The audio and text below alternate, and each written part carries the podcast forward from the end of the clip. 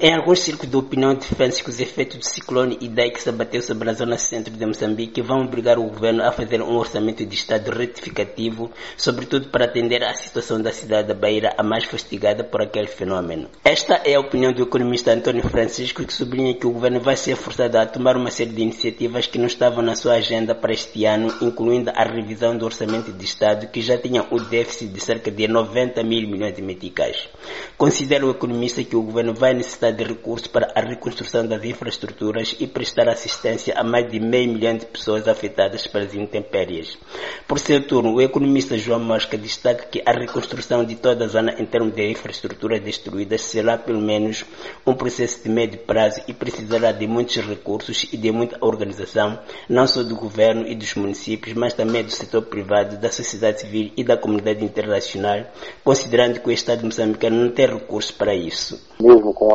orçamento retificativo, o volume de recursos necessários para a reconstrução deve ser de tal valor elevado que dificilmente o Estado terá a possibilidade de fazer. Portanto, pode haver por parte do Governo, também por parte da cooperação, considerar este caso particular e haver eh, ações específicas para este caso em especial, independentemente de todos os outros processos que condicionam o apoio direto orçamentado por parte da cooperação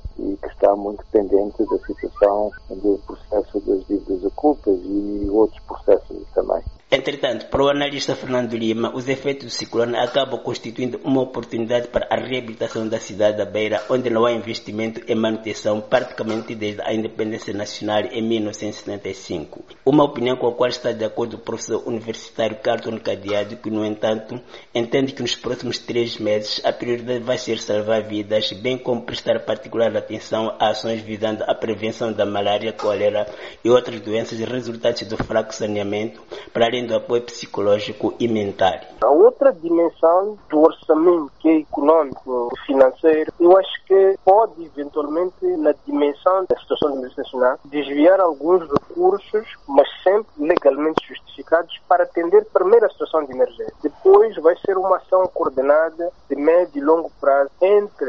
autoridade local, o município e o governo central. Olhando concretamente para Beira, esta é uma oportunidade também de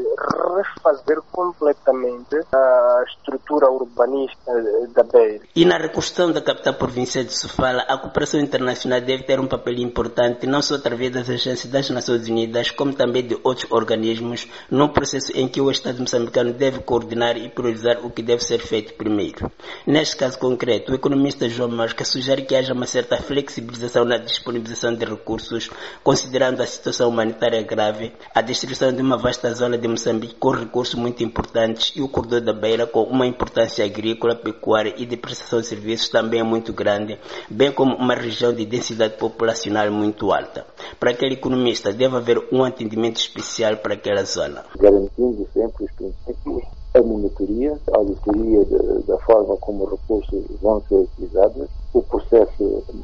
para evitar a politização eleitoralista do governo perante um caso humanitário.